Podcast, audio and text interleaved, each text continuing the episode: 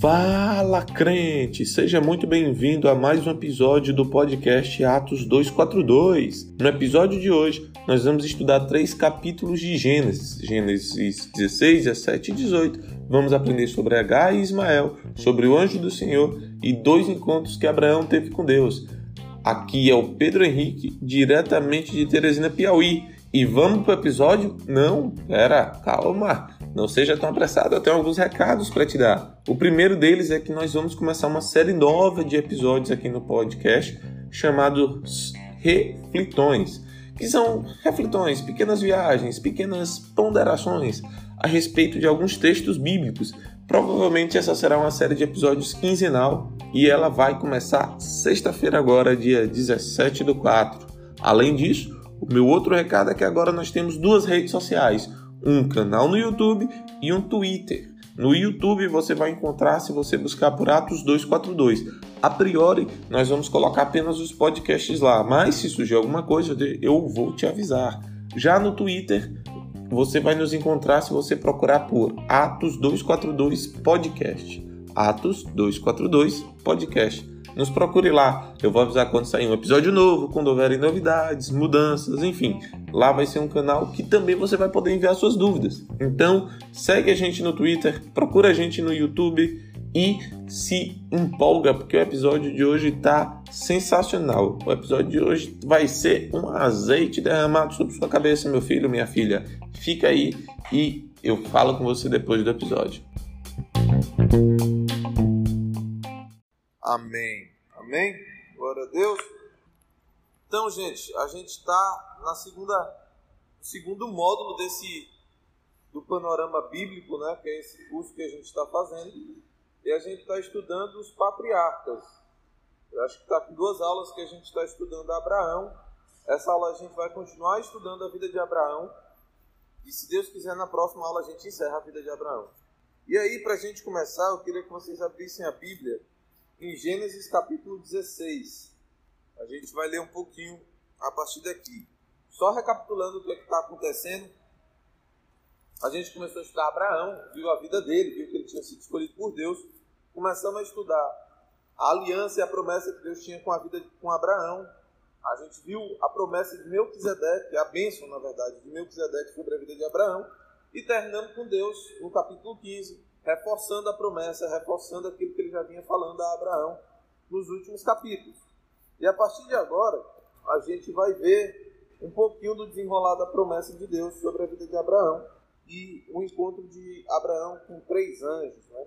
ou aliás, com dois anjos. Então vamos lá, Gênesis 16. Fala assim: Ora, Sarai, mulher de Abraão, não lhe dava filhos, tendo, porém, uma serva egípcia, por nome Agar.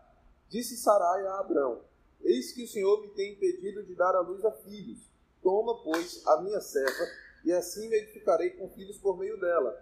E Abrão anuiu ao conselho de Sarai. Então, Sarai, mulher de Abraão, tomou H, egípcia, sua serva, e deu-a por mulher a Abrão, seu marido, depois de ter ele habitado por dez anos na terra de Canaã. Ele a possuiu e ela concebeu. Vendo ela que havia concebido, foi sua senhora por ela desprezada. Disse Sarai a Abrão: Seja sobre ti a afronta que se me faz a mim. Eu te dei a minha serva para possuíres. Ela, porém, vendo que concebeu, desprezou-me. Julgue o Senhor entre mim e ti. Respondeu Abrão a Sarai: A tua serva está nas tuas mãos. Procede segundo melhor te parecer. Sarai humilhou-a e ela fugiu de sua presença. Tendo-a achado o anjo do Senhor, junto a uma fonte de água no deserto, juntou a fonte no caminho de Sur Disse-lhe, Agar, serva de Sarai, de onde vens e para onde vais? Ela respondeu, fujo da presença de Sarai, minha senhora. Então lhe disse o anjo do Senhor, volta para tua senhora e humilha-te sob suas mãos. Disse-lhe mais o anjo do Senhor, multiplicarei sobremodo a tua descendência, de maneira que, por numerosa, não será contada. Versículo 11. Disse-lhe ainda o anjo do Senhor, concebeste e darás à luz um filho, a quem chamarás Ismael porque o Senhor te acudiu na tua aflição. Ele será entre os homens como um jumento selvagem. A sua mão será contra todos, e a mão de todos contra ele, e ele habitará fronteiro a todos os seus irmãos. Então ela invocou o nome do Senhor que lhe falava. Tu és Deus que vê, pois disse ela: Não olhei eu neste lugar para aquele que me vê. Por isso, aquele poço se chama Ber Laai Roy, está entre Hades e Bered. H deu à luz um filho a Abrão, e Abrão a seu filho que lhe dera a. Chamou-lhe Ismael. Era Abrão de 86 anos quando Agar lhe deu a luz a Ismael. Até aí. Aí eu queria que vocês destacassem algumas coisas importantes nesse versículo. Ó, ou nesse versículo não, nesse capítulo. Primeiro, no versículo 1 diz assim, ó, uma serva egípcia. Destaca aí, serva egípcia.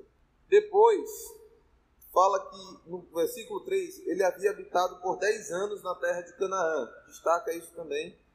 E por fim, no versículo 7 fala que ela encontrou o anjo do Senhor. Destaca a expressão o anjo do Senhor. Por fim, destaca o versículo 12 inteiro. O que eu vou falar sobre esse capítulo está nesses três, esses três, deixa eu ver, um, dois, três, quatro versículos, tá bom? Então vamos lá, vamos começar. Primeira coisa, é importante você perceber uma coisa: escritor judeu gosta de repetir as coisas. Se tu olhar no Antigo Testamento, muitas vezes você vê que ele repete uma mesma expressão.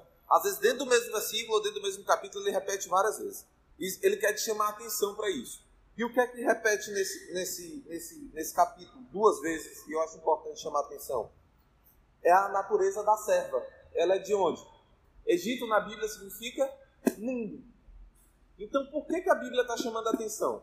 Porque presta atenção, eu falei para vocês destacarem no versículo 3, no versículo 3, que ele tinha passado 10 anos. Passou 10 anos desde que Deus deu a primeira revelação para Abraão sobre o que ele se, se, tornaria, sobre a promessa. Faz 10 anos que Abraão ouviu isso aqui, ó. Sai, sai da tua terra, da tua parentela e da casa de teu pai e vai para a terra que te mostrarei. Faz 10 anos que ele ouviu essa promessa e até agora ele não tem filho. Nem ele, nem Sarai. E ó, outro detalhe importante, antes da gente entrar na história de Abraão, no capítulo 11, a palavra já diz que Sara é estéril. Talvez ela não saiba ainda. E eu vou dizer porque eu acho que ela não sabia, só descobriu lá na frente que ela não ia ter filho. E aí o que é que acontece? Tem 10 anos que eles ouviram uma promessa. Tem 10 anos que não aconteceu. E eu falei para vocês que no capítulo 12, Abraão vai para o Egito, e eu disse, ó, o Egito representa mundo. E aqui, ele veio do Egito com uma pessoa, com H. Se ele esteve no Egito e tem uma serva egípcia, provavelmente ela está acompanhando ele desde quando ele esteve no Egito. Até porque a palavra diz que ele saiu com muita coisa, né? A palavra diz que o faraó abençoou ele com muitas coisas, ó. Por causa dela, tratou bem Abraão, o qual veio a ter ovelhas, bois, jumentos, escravos e escravas, jumentas e camelos. Isso está no capítulo 12, versículo 16. O faraó deu tudo isso para Abraão: boi, jumento, escravo e escrava. Então, provavelmente, um, de, um desses servos que veio com ele foi H. E se não foi, talvez ela tenha nascido na casa dele, até porque é, no capítulo 14 quando Abraão vai lutar contra os reis que levaram Ló preso, a palavra fala que ele tinha 318 servos que nasceram na casa dele. Então talvez ela possa ter nascido ali. O fato é que ela era próxima de Sara. Sabe aquela, aquela, aqueles filmes que você vê que o rei ou o senhor tem um escravo que é mais próximo? H era uma dessas pessoas. E por que, que eu estou chamando atenção para a natureza egípcia dela? Porque se Egito representa o mundo, o que é que a palavra está dizendo? Que Abraão, não Abraão, mas Abraão e Sara, os dois, tentaram realizar a promessa buscando aonde? No mundo e não esperando o tempo de Deus. Então a primeira coisa que, que a gente tem que prestar atenção é isso. A palavra está dizendo, olha, é porque não havia necessidade de, de discriminar a natureza de Agar. Quando a palavra fala alguma coisa assim, ela está chamando atenção. E ela repete isso para mostrar que Abraão foi no mundo buscar a resposta. Abraão foi no mundo tentar fazer acontecer as coisas. E às vezes acontece com a gente. A gente não consegue aqui na igreja não, vive, por exemplo, o relacionamento que a gente queria, não encontra o esposo, a esposa. Quantas vezes você já ouviu falar de, da história de alguém que queria muito se casar, passaram anos, não encontrou alguém, ela foi, se desviou e encontrou uma pessoa lá fora? Mesma coisa. Foi tentar realizar a promessa buscando no mundo. Porque cansou de esperar. Especialmente Sara. E Sara disse isso, né? É que o Senhor me tem impedido de dar a luz. Por que, que eu digo que Sara só demorou para entender que ela era estéreo? Mais na frente a gente vai ver no, no capítulo 18 que a palavra fala que ela tinha parado o costume das mulheres, ou seja, ela tinha parado de menstruar. Então, até aqui, no 16, ela menstruava, só que não gerava filho. Então ela disse: rapaz, Deus não está querendo que eu tenha filhos. Porque assim, para a mulher saber que não tem filho, ela tem que ter tentado várias vezes, né, com o marido dela. E se ela menstrua, aí é que ela acha estranho mesmo. E então, ela talvez não soubesse, tenha caído a ficha aqui, ó, Deus não está me deixando ter filho, então a gente não vai viver a promessa da descendência numerosa. Então faz o seguinte, pega H, vai no mundo, pega alguém de lá e aí a gente tenta converter aqui. Né? Parece até aqueles namoros missionários. Não sei se vocês já viram isso, eu já vi algumas vezes. A pessoa se envolve com alguém que não está na igreja, mas não, a gente vai converter, ela vai se converter. Nunca. Eu nunca vi dar certo. Talvez tenha, eu já ouvi casos, assim, ouvi, mas eu nunca vi. Todos os casos que eu conheço da pessoa que foi atrás buscar, ela foi junto com outro. Sabe? E a maioria dos casos é assim. Então, uma das coisas que está acontecendo nesse capítulo 16 é isso. E é engraçado porque no capítulo 15 a gente viu toda aquela aliança que Deus fez com Abraão, dos animais e tudo aquilo. E aí agora Abraão vai e se deixa levar pelo desespero de Sara e os dois vão no mundo buscar uma resolução, uma solução para a promessa que Deus tinha para a vida deles. Amém? Próxima coisa que eu quero chamar a atenção, a promessa que Deus fala a respeito de Ismael. O que é que ele fala? Que ele será como um jumento selvagem. A mão dele será contra todos e a mão de todos será contra ele. Muitas pessoas associam Ismael à origem dos árabes. E se for ver qual o povo que mais tem conflito territorial no mundo hoje, são os árabes. Conflito com Israel. E é, e é engraçado, né? Porque diz assim, ó, será contra todos, ele habitará fronteiro a todos os seus irmãos. Abraão teve Isma, Isaac depois. Isaac era irmão de Ismael, meio irmão, mas eram irmãos. E onde é que moram os árabes? Na fronteira com Israel. Tudo que Deus falou que ia acontecer, aconteceu depois, certo? Outra coisa que eu quero chamar a atenção é o versículo 13, que é H falando a respeito de Deus. E aí eu vou falar depois só sobre o anjo do Senhor. Por que, que eu quero chamar a atenção para o versículo 13? Porque é uma revelação pessoal de Deus para H. Presta atenção, H era escrava de Abraão, tudo bem? Então assim, imagina que H era como se fosse uma criança, que você leva todos os dias para a igreja. Talvez a criança, talvez não, por muitos anos, a criança vai seguir a tua crença porque é você que está levando ela. É você que põe ela na escola dominical, é você que leva ela para os cultos, é você que, que ensina a orar. Então, por muito tempo, ela não está seguindo a, a Deus, ela está seguindo você que segue a Cristo. Mas um dia Deus tem uma revelação pessoal com essa pessoa. Eu já vi vários testemunhos de pessoas que nasceram em berço cristão e elas contam que depois elas se converteram. Depois do tempo elas tiveram uma experiência. Esses dias eu ouvi um podcast sobre Jonathan Edwards, que é um pregador avivalista lá do século, acho que é 16, 17 nos Estados Unidos, que o pastor já até mencionou que ele escreveu um sermão quando era bem novinho, e quando ele foi pregar depois do sermão, tipo, a, a igreja tremia e as pessoas tinham medo de ir para o inferno. O sermão é Os Pecadores nas Mãos de um Deus Curioso. E aí, eu ouvindo o podcast sobre a vida dele, eles falaram que ele nasceu, o, o avô era pastor, o pai era pastor, mas ele disse que só se converteu adolescente. Ele disse que quando estava adolescente, um dia lendo Timóteo, é, tem uma passagem de Timóteo que Paulo fala a, ao Deus invisível, eterno e imortal. Tem até uma música que faz essa passagem. Acho que até tu canta, né, Aline? A ele ministramos o louvor, não é isso? Essa mesma musiquinha tem um trecho na Bíblia. E ele disse que lendo esse trecho, de repente ele foi tomado de temor e amor por Deus. E ele disse que ali, ele disse, não, agora eu sou cristão. Antes disso eu seguia. Então, até então, H meio que seguia Abraão. Era o senhor dela. Então, Deus que ele adorasse, ela ia adorar. A Bíblia até relata uma situação dessa depois. Vocês conhecem a história de Naamã? o sírio que estava cheio de lepra. Eu não sei se vocês lembram que no final da história ele disse que quer levar um pedaço de terra de Israel para sempre se prostrar ao Deus de Israel. Aí ele diz assim: ó, só quero que você me perdoe de uma coisa. Quando eu vou no templo do meu senhor, porque ele era general do rei sírio, ou era sírio, não lembro agora, eu tenho que ficar de joelho junto com ele, porque ele é o meu senhor e vai prostrar um outro Deus. Eu tenho que ficar lá para ele se apoiar em mim. O que é que a Naaman estava dizendo? Olha, eu não sirvo aquele Deus, mas eu sirvo a esse cara e ele serve aquele Deus. E aí, como ele faz isso, eu tenho que me prostrar para tipo obedecê-lo. É como se H fizesse isso. Mas nesse exato momento do versículo 13, Deus se revela a ela. Aí já não é mais Deus de Abraão, é o Deus que vê H. Isso é muito interessante, porque ela diz: olha, a palavra diz, então ela invocou o nome do Senhor e disse: Tu és Deus que vê. E ela dá o nome do poço Beer, Lai, Roy, é o posto daquele que vive e vê. Ou seja, H teve uma revelação pessoal de quem Deus era.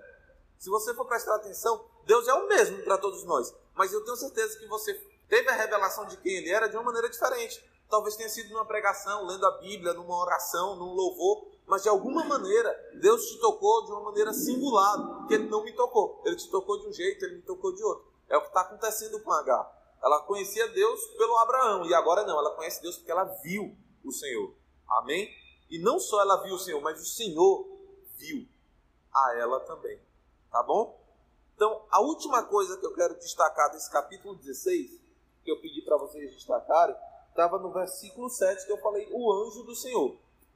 E cara, nós não vamos ter tempo aqui para se aprofundar nesse, nessa expressão, mas eu quero falar um pouquinho dela, porque ela é recorrente no Antigo Testamento, especialmente no Pentateuco, tá bom? E eu quero falar dela porque é o seguinte: a pergunta que fica é: o anjo do Senhor é Deus ou é um anjo dele? Essa é a pergunta que tem. Aí você diz: não, mas o nome é o anjo do Senhor. Mas aí eu quero mostrar algumas passagens para vocês, para vocês verem como é meio confuso quem é esse cara. Ele aparece diversas vezes. Inclusive, tem uma passagem no Novo Testamento que eu acho que um dos motivos dela estar tá escrita é para combater uma crença em relação ao anjo do Senhor.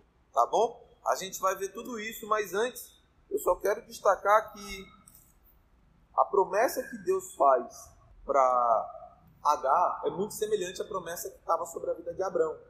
Por que, que eu estou dizendo isso? Porque no versículo 10 do capítulo 16, Deus fala assim: ó, Disse-lhe mais o anjo do Senhor: Multiplicarei sobremodo a tua descendência, de maneira que por numerosa não será contada. Quem já ouviu uma promessa como essa? Abraão. O que é que Deus fala? Conta as estrelas do céu. Se tu puder contar as areias, a areia da praia, tudo isso é uma promessa que está sobre Abraão. Então o que é está acontecendo? A promessa que está sobre Abraão realmente está se cumprindo, porque Deus disse que seria sobre a descendência dele. E querendo ou não, Ismael é o quê? Descendência de Abraão. Tá bom? Então a promessa continua sobre a vida de Ismael por estar tá sobre a vida de Abraão. Amém? Tudo bem? É engraçado você ver isso em várias famílias, né? O pai é pastor, o filho é pastor, o pai é músico, o filho é músico, é como se continuasse assim, sobre a descendência. Então vamos lá. Quem é o anjo do Senhor? Primeira coisa que eu quero te dizer: a palavra anjo é a palavra hebraica malak, que significa literalmente mensageiro ou anjo. Quando a gente vê mal, anjo do Senhor, a gente está vendo Malak e Yahvé. Yahvé é o nome que os israelitas davam para Deus. Então, quando a gente vê Malak e Yahvé, a gente está vendo o mensageiro de Yahvé ou o mensageiro do Senhor. Tudo bem? Aí a pergunta que fica: esse cara é Deus ou é um anjo? Por que, que eu estou dizendo isso? Porque a palavra fala que o anjo do Senhor falou com ela. Mas ela diz o quê? Que ela invocou o nome do Senhor e ela disse que Deus era um Deus que vê. Mas quem apareceu não foi um anjo? Ela disse, não, mas você pode dizer, não, mas aí, Pedro, era um anjo de Deus. Ela disse, não, Deus mandou um anjo para cuidar de mim. Então vamos abrir bem aqui em Gênesis 21. Olha só, vamos ler o 17. Gênesis 21, 17. Deus, porém, ouviu a voz do menino e o anjo de Deus, ao mesmo cara, chamou do céu a Agar e disse: Que tens, Agar? Não temas, porque Deus ouviu a voz do menino daí onde está. Ergue-te, levanta o rapaz, segura-o pela mão, porque eu farei dele um grande povo. Aí quem é que age aí no versículo 18? É o anjo ou é Deus? Deus. Mas não era o anjo que estava falando com ela? Mas aí tem Deus. E aí, é Deus ou é o anjo? Ou é os dois? Ou Deus é o próprio anjo? Não sei. Bora pensar mais. Versículo 20, aí diz que Deus estava com o rapaz. Então já começa aí. É o anjo que fala, depois é Deus que faz, aí fica Deus é o anjo, o anjo é Deus, pessoa separada, não sei. Bora piorar o negócio? Abre em Êxodo 23. 23, 20. Diz assim: Eis que eu envio um anjo adiante de ti, para que te guarde pelo caminho e te leve ao lugar que tenho preparado. Guarda-te diante dele e ouve a sua voz, e não te rebeles contra ele, porque não perdoará a vossa transgressão, pois nele está o meu nome. Mas, se diligentemente lhe ouvires a voz e fizeres tudo o que eu disser, então serei inimigo dos teus inimigos e adversário dos teus adversários, porque o meu anjo irá diante de ti e te levará aos amorreus, aos heteus, aos ferezeus, aos cananeus, aos heveus, aos jebuseus, e eu os destruirei. Presta atenção. Então a gente tinha um anjo que é para ser um mensageiro, que até agora só estava trazendo mensagens. De repente, ele vai adiante do povo, ele tem autoridade e o povo tem que obedecer ele. Nessa passagem, você vê claramente que é uma pessoa distinta de Deus, é um anjo. Mas ao mesmo tempo, ele tem autoridade que Deus dá para ele. E eles têm que obedecer o anjo, não é obedecer ao Senhor. Que já acha isso que está acontecendo aqui? Né? Está cada vez mais confuso. E aí, se tu for mais na frente, abre em Juízes 6, versículo 11. Juízes 6, 11. Olha o que é que diz.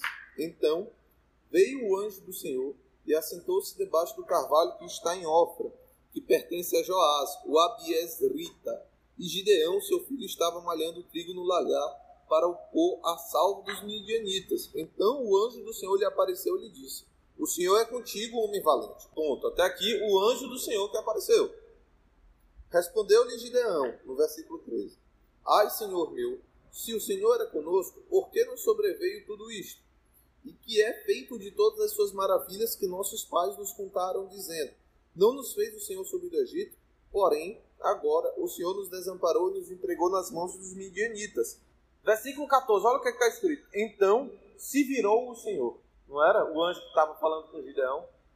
De repente não é o Senhor que apareceu. Pois é, aí, aí começa o negócio. Deus é o anjo, quem não é? Então, existem várias teorias a respeito desse cara, tá bom? Existem algumas teorias. Mas ao que tudo indica, parece que Deus e o anjo são figuras intercambiáveis. Às vezes é o anjo mensageiro, às vezes é o próprio Deus que, os, que vem e fala com a pessoa. Dizem que o anjo do Senhor é uma das manifestações de.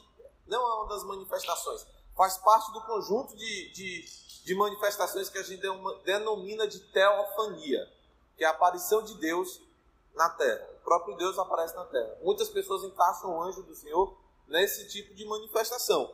Algumas pessoas têm uma das teorias mais aceitas é que ele é uma figura humana que ao mesmo tempo é e não é Deus. Como assim? Tem momentos que é um anjo um mensageiro, tem momentos que é o próprio Deus que aparece ali. O fato é que ninguém tem uma teoria fechada que consegue provar por A mais B quem é esse cara. O fato é que ele aparece diversas vezes. E muitas vezes é o mensageiro e muitas vezes é o próprio Deus. Como vocês viram na passagem de Gideão. A palavra diz que ele aparece no carvalho, mas depois Gideão fala com ele, depois quem vira é Deus, já não é mais o anjo que está falando.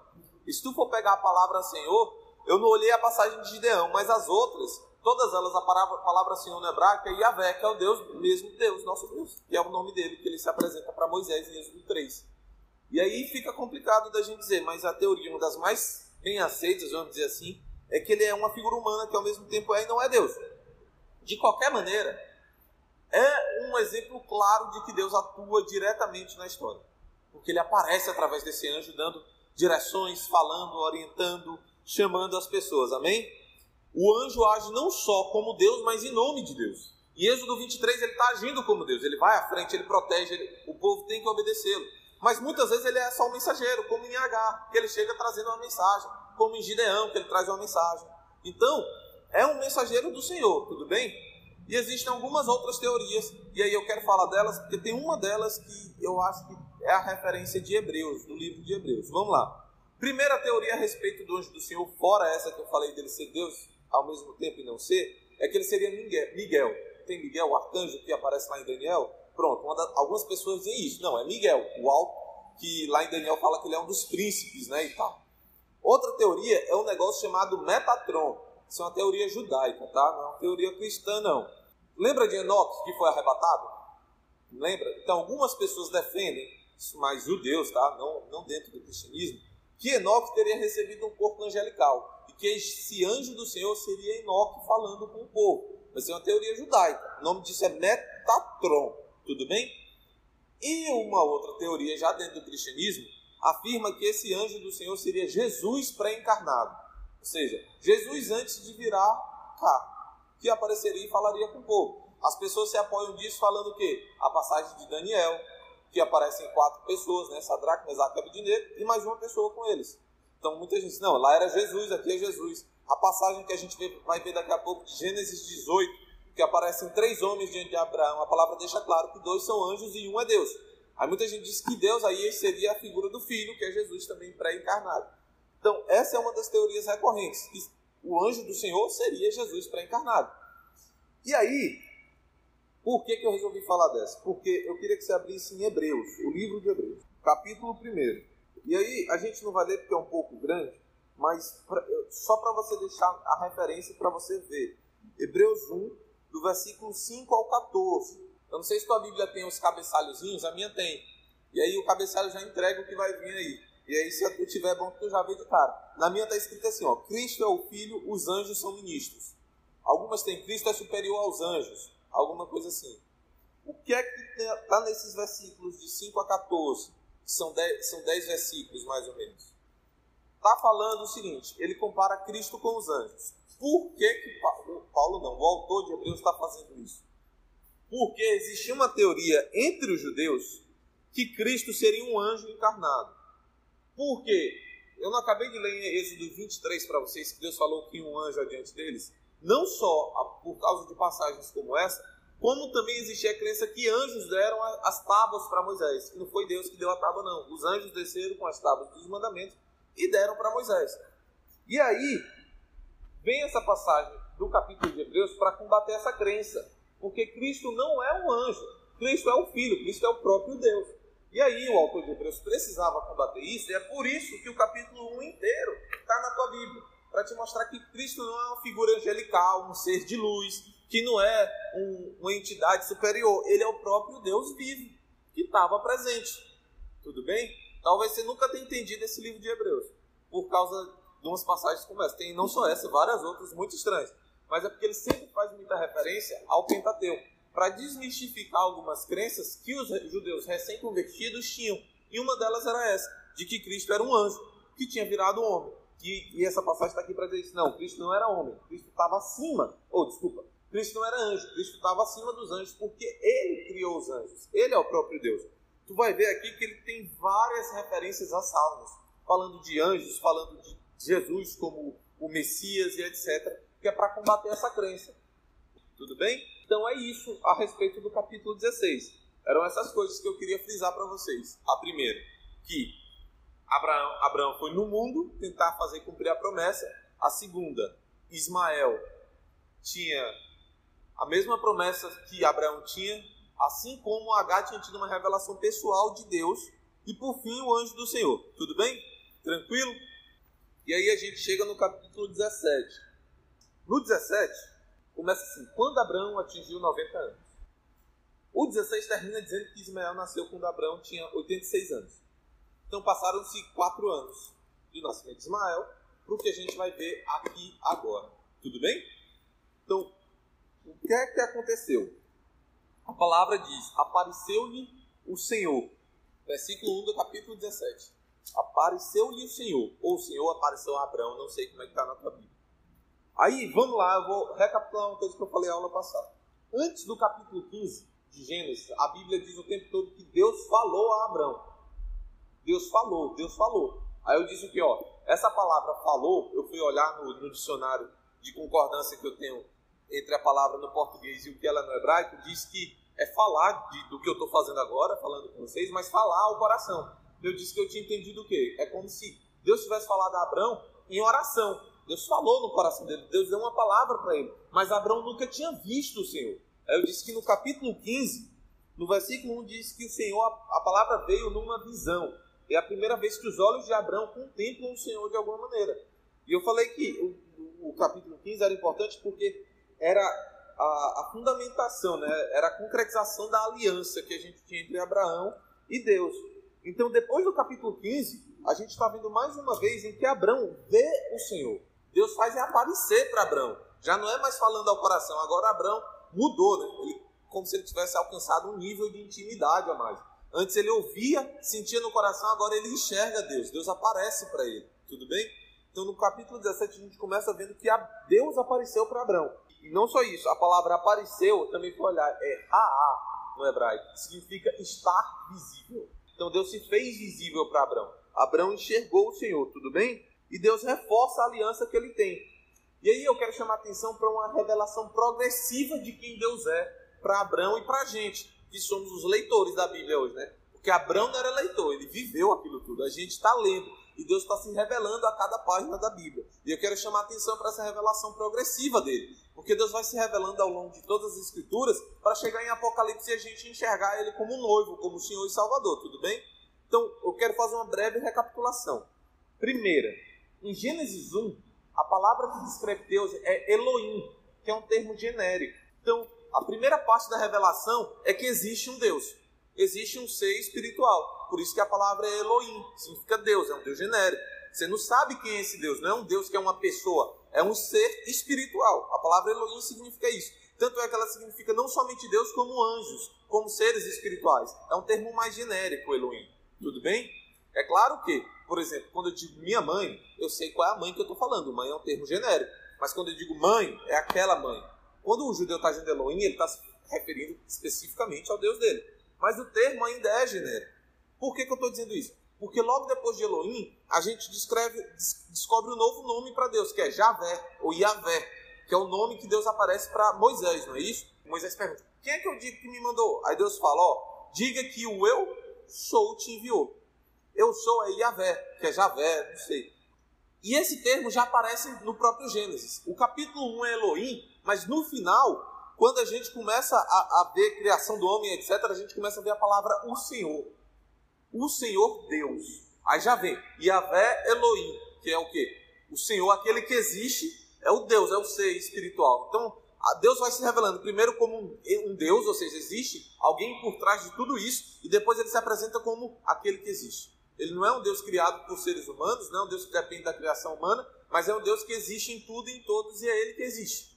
Não é alguém que criou. Ele já se apresenta como o Deus que existe. E dentro desse nome, Deus que existe, ele se apresenta a Noé e a Abraão de uma maneira de um Deus de aliança. Se você for ver as duas aparições que Deus tem para Noé, no final da vida de Noé, é uma aliança que ele faz. E no início da vida de Abraão, é outra aliança. Então você tem, você sai de um Deus que é genérico para um Deus que é, ele que criou todas as coisas, a palavra fala que tudo existe por causa dele, por meio dele, não é isso? E aí você entende que esse Deus que criou todas as coisas e é o Senhor de tudo e existe antes de tudo e de todos, é um Deus que faz alianças.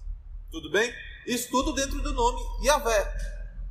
Só que, só que, você chega no capítulo 15, 16, e o que é que eu falei para vocês? Deus se revela pessoalmente a H. Então a gente sai de um Deus genérico, um Deus de aliança que parece até impessoal, né? Quando você fala aliança, contrato assinado, para um Deus que é pessoal. Ele é personal, literalmente assim, porque ele se revela a cada um de uma maneira íntima e profunda. Ah, como eu disse para vocês, Deus me tocou numa pregação, talvez ele tenha te tocado numa outra coisa. Mas Deus se revela a cada um de uma maneira singular. É o mesmo Deus, é o mesmo Evangelho, mas cada um recebe uma revelação única a respeito disso. E com H, Deus dá uma amostra disso, de um Deus de uma revelação pessoal para cada um, tudo bem? E aí a gente chega no capítulo 17, no versículo 1, que Deus se apresenta assim, ó: Eu sou o Deus Todo-Poderoso. E aí é uma outra parte da revelação progressiva. E aí ele já não é mais um Deus genérico, não é só mais um Deus de aliança, é um Deus de revelação pessoal, mas é um Deus poderoso para fazer cumprir a revelação que ele tem a teu respeito. E é por isso que ele se apresenta assim para Abraão. Tudo bem? Acho que Abraão precisava lembrar da aliança, porque no 16 ele foi para Agar tentar fazer cumprir a promessa, aí Deus aparece de novo dizendo: Não, eu sou o Deus Todo-Poderoso, que eu tenho uma aliança com você. Amém? Então, é o El Shaddai que aparece aqui. Tudo bem? Então, vamos dizer assim, mais uma peça do quebra-cabeça de quem é Deus que é o Deus poderoso que faz cumprir a aliança. Amém? Outra coisa importante no capítulo 17 é que Deus promove duas mudanças de nome nesse capítulo: a de Abrão e a de Sarai. Abrão vira Abraão e Sarai vira Sara. Tá? Abrão significa pai exaltado, Abraão, pai de multidões. Então Deus está alinhando a identidade de Abraão com quem Deus fez ele ser. Tudo bem? Tranquilo? E Sara virou, Sarai virou Sara. E aí eu vou dizer para vocês que eu fiquei meio confuso nessa parte, porque é o seguinte: quando eu fui pesquisar o significado original dos nomes, Sarai era princesa e Sara era mãe governadora. Mas aí eu já vi em outros lugares o contrário, que Sarai era mãe governadora e Sara era mãe princesa, era princesa. Aí eu não sei, mas de fato um, um é princesa, o outro é mãe governadora. Aí vocês vão atrás da fonte de vocês. Alguma coisa, algumas coisas importantes. Do versículo 9 até o 14, a gente vê o seguinte: que Deus instituiu a circuncisão, que é uma marca visível do pacto de Deus com o povo. Tudo bem? Eu já vi algumas pessoas falando, e eu discordo disso, que no Novo Testamento o batismo representa a circuncisão. Eu não concordo com isso, por um motivo muito simples na minha cabeça. A circuncisão era a confirmação da aliança.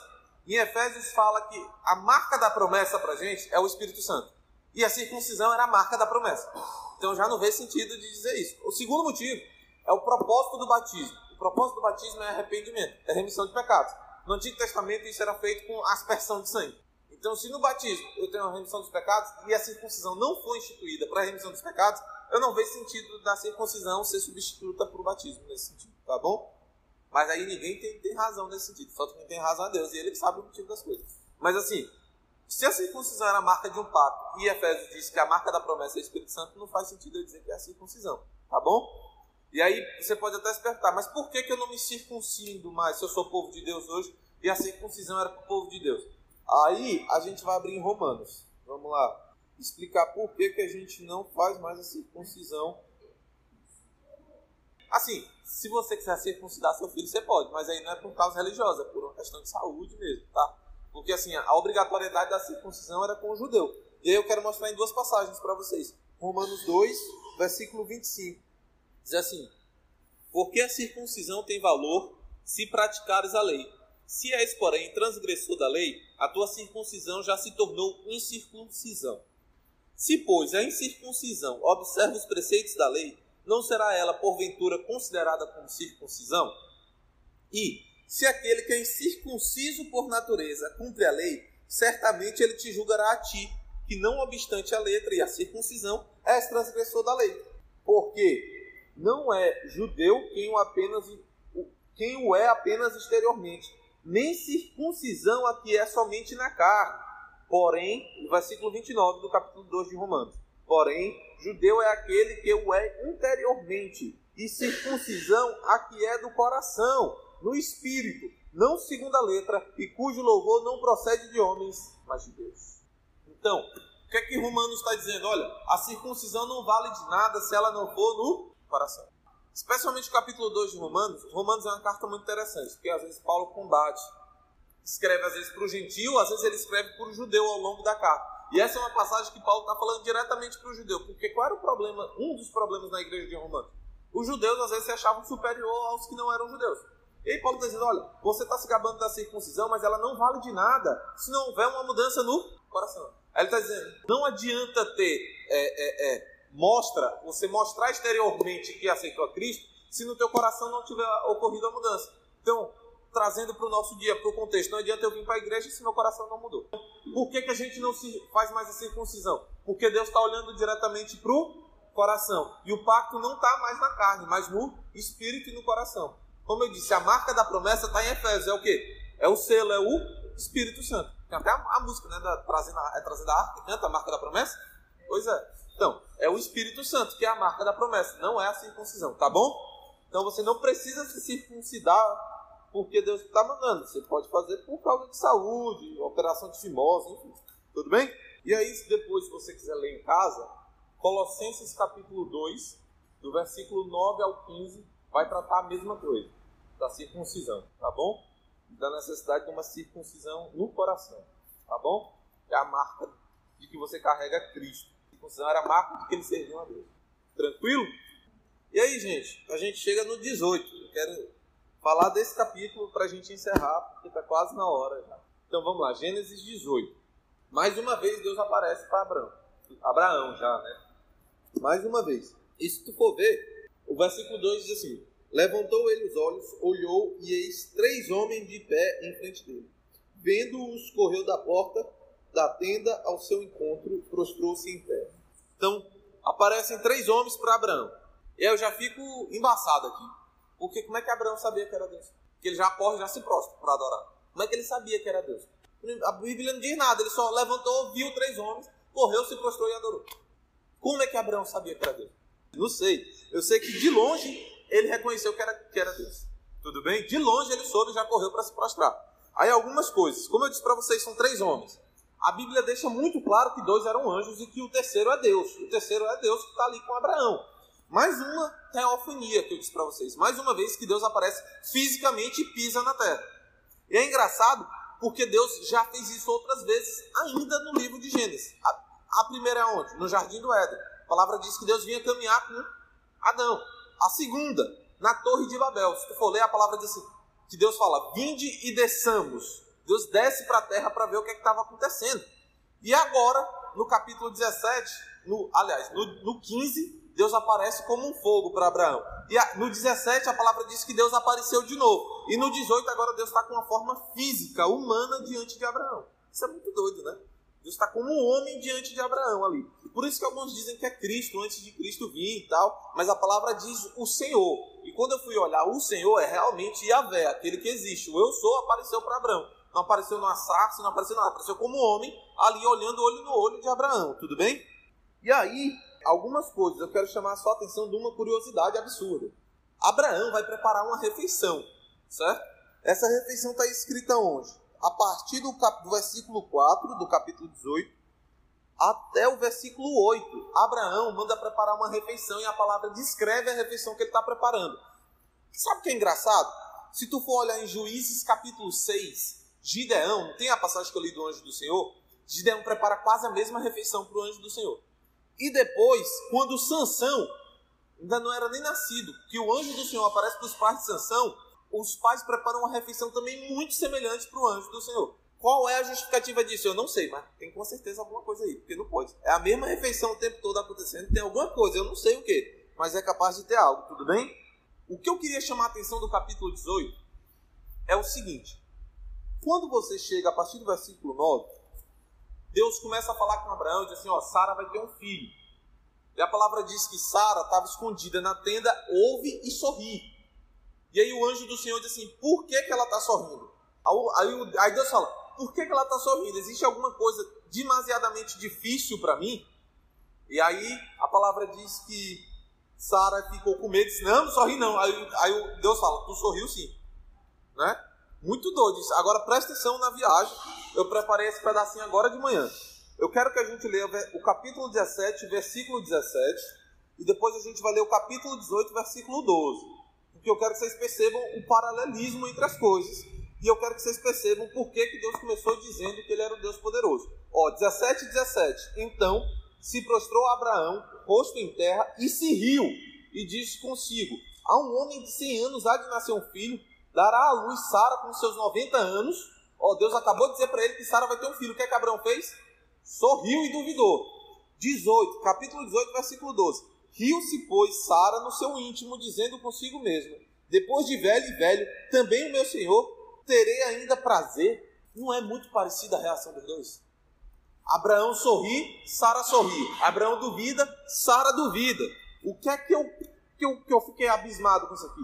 É basicamente uma coisa que eu percebi. Até agora, Deus só revelou para Abraão a promessa.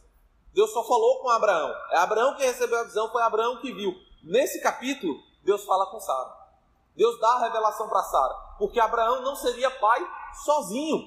Abraão precisaria da mãe. Então a revelação do homem tem, tem que estar dentro da mulher também.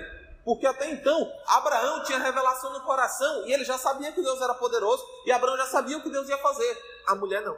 A mulher só ouvia, mas aí Deus dá a mesma missão para ela agora.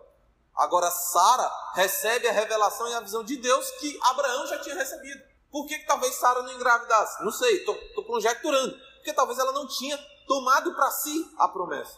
Até então era Abraão que ia ter o filho. Tanto é que ela bota Abraão para ter filho com Agar. Por quê? Porque era ele que ia ser uma grande multidão. Era ele que ia ter muitos descendentes. Mas agora, Deus está dizendo: não, não é só Abraão, não. Você vai ter um filho. Porque o que, é que aconteceu na queda? A mulher perdeu a visão da missão dela em Cristo Jesus. Por que, que eu estou dizendo isso? Ó, se tu voltar para Gênesis 1, Gênesis 1, versículo 27 até o 30, a palavra diz que Deus criou um homem, homem e mulher, macho e fêmea os criou. Aí vem Deus dizendo assim, ó, multiplicai-vos, dominai. Aí Deus diz várias coisas, só que ele está dizendo para quem? Para o homem e para... Só o que, é que aconteceu? Os dois caíram. E agora, Deus vira para Sara e diz, não mulher, ele é pai de multidões, mas todo pai, para ser pai, ele precisa de uma... Amém? Então não dá para o homem viver o propósito sozinho se a esposa dele não tiver dentro dela, enraizado dentro dela, a visão e a promessa que está sobre a vida dele. Em Gênesis 3, Deus promete que o descendente da mulher. E qual foi a primeira coisa que eu disse para vocês quando a gente começou a estudar Abraão? No capítulo 11, fala o quê? No versículo 30, Sarai era estéreo, não tinha filhos. O que é está acontecendo aqui? A promessa de Gênesis 3 encontrou um beco sem saída, porque chegou numa mulher que não tem filhos. E o filho que Abraão tem com H não é a resposta, porque Deus disse que ele vai ser contra todo mundo e todo mundo contra ele. E a palavra em Gênesis 3 diz que ele era um cara que ia triunfar sobre a serpente. Então, quando chega agora, Deus olha e diz assim: Não, peraí, a promessa está viva, está aqui com Sara. Porque ela precisa gerar. Porque o cara que vai pisar a cabeça da serpente, ele vem pela mulher. Então aqui precisa ter uma mulher que gere filho. Para que continue a descendência até chegar em Cristo Jesus. Amém? Outra coisa que eu queria chamar a atenção é o versículo 11. Porque diz assim, ó. Abraão e Sara eram já velhos, avançados em idade, e a Sara já lhe havia cessado o costume das mulheres. Ou seja, ela tinha entrado na menopausa. Então Sara tinha perdido todas as esperanças. Ela tinha tentado até com H, deu errado, ela tentou, não conseguiu. Agora o fio de esperança que ela tinha morreu. Aí é que Deus aparece e fala: tem coisa demasiado difícil para mim? Está no versículo 14. Por que, que Deus está dizendo isso? Porque no capítulo 17, como é que Deus se revelou a Abraão? Eu sou Deus todo poderoso. E aqui Abraão duvidou e Sara duvidou e Deus disse assim: Cara, eu sou Deus todo. Tem alguma coisa difícil? Por que, que a revelação de Deus é progressiva? Porque progressivamente ele vai se revelando como aquele que é na tua necessidade. Porque como é que ele aparece para Moisés? Eu sou. E depois todos os nomes dele são o quê? Eu sou a cura, eu sou a provisão. São todos Jeová, Jeová, Rafa, todos eles são nomes que é eu sou alguma coisa. Todos eles é Deus dizendo que ele é o Deus que supre a necessidade. E aquele é o Deus Todo-Poderoso. Por quê? Para abrir o ventre de alguém que não podia ter vindo. Amém? Tudo bem? Por fim, queridos, para encerrar a aula, a gente entra então do versículo 16 até o 33 numa passagem muito interessante. Porque os anjos vão para Sodoma e Gomorra e Deus fica com Abraão. Olha só que doido, né? Os anjos vão para Sodoma e Gomorra e Deus fica conversando com Abraão. E aí é uma passagem super interessante, porque Deus, os anjos vão e Deus fica.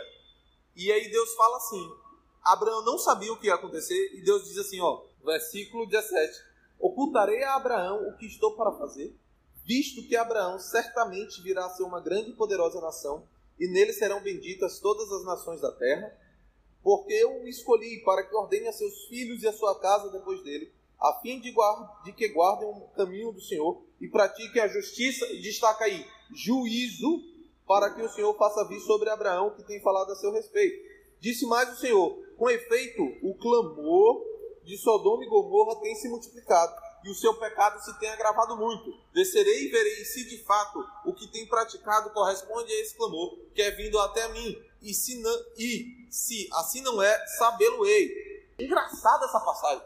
Como é que Deus é todo poderoso, onipresente, onipotente e onisciente e ele diz que precisa descer para conferir. Ele diz que precisa descer até a cidade para saber se é verdade o clamor. Isso é estranho, né? Não sei por que não mas é o que está escrito. E aí a gente entra numa parte que Abraão fica intercedendo com o Senhor por Sodoma e Gomorra. Abraão está vivendo o que está escrito em Hebreus antes, né? O que é que está em Hebreus? Portanto, nos acheguemos ousadamente ou confiantemente ao trono da graça para que encontremos o que? Misericórdia e mais alguma coisa em momento oportuno. Então Abraão tem coragem de chegar diante de Deus e interceder por Sodoma e Gomorra. Deus já vai dar o juízo. E aí eu não vou entrar muito nisso, mas eu quero chamar atenção para algumas coisas que tem um paralelismo entre os versículos 16 e 21 com Gênesis 15, 16. O que é está acontecendo aqui? A palavra diz que Abraão, os filhos dele serão instrumento de justiça e juízo. E apesar da gente achar que as duas coisas são iguais, elas não são iguais. Justiça para Deus é andar de acordo com os mandamentos dele. Juízo é não é trazer à tona, mas é cumprir os decretos de Deus a respeito de alguma coisa. E no sentido realmente de disciplina, de punição das coisas, tudo bem? Então, quando Deus diz assim que os descendentes de Abraão serão instrumentos de justiça e juízo, eles vão andar conforme o mandamento de Deus e carregarão a vontade de Deus para as nações, tudo bem? E o que é que Deus fala de Sodoma e Gomorra? Que tem um clamor e que o pecado tem se agravado muito. Então vamos voltar aqui para Gênesis 15, versículo 16. Fazendo assim: na quarta geração tornarão para aqui, porque não se encheu ainda a medida da iniquidade dos amorreus. O que é que está acontecendo em Gênesis 15? Eu falei que Deus já, já, já liberou sobre Abraão o quê? O êxodo. Deus falou, tua descendência vai para o Egito, vai virar escravo, depois eles vão voltar. E aí ele diz, por que, que eles vão demorar para voltar? Porque ainda não se encheu a medida de iniquidade. Eu disse que o quê? Isso era, vamos dizer assim, a quantidade de pecado daquele povo. Deus estava sendo longânimo e paciente e esperando atingir uma medida que ele diz: não, agora já não tem mais. E aí a família de Abraão voltava para a terra e carregaria o quê? A justiça e o juízo sobre os amorreus. É a mesma coisa que está acontecendo aqui no capítulo 18, que Deus diz: olha, a família de Abraão vai carregar a justiça e o juízo. E o que, é que aconteceu com Sodoma e Gomorra? O pecado se agravou, atingiu a medida da iniquidade. Por isso que vem a destruição das duas cidades. Porque Deus chegou no limite do que ele podia, ou do que ele queria, não sei, aguentar em relação ao pecado daquelas duas cidades. E aí, por que, que Deus fala para Abraão? Porque depois quem que vai carregar a vontade de Deus? Os descendentes de Abraão. Tudo bem? Então, é, o que Deus fala lá em Gênesis 15, Deus repete aqui de uma maneira mais clara para Abraão: olha, ó, tua descendência vai carregar a justiça e o juízo. Tudo bem? E aí, na aula que vem, a gente vê Sodoma e Gomorra e vê finalmente o ciclo se fechando para Ló e o nascimento de Isaac em nome de Cristo Jesus. Tá bom? Alguma dúvida?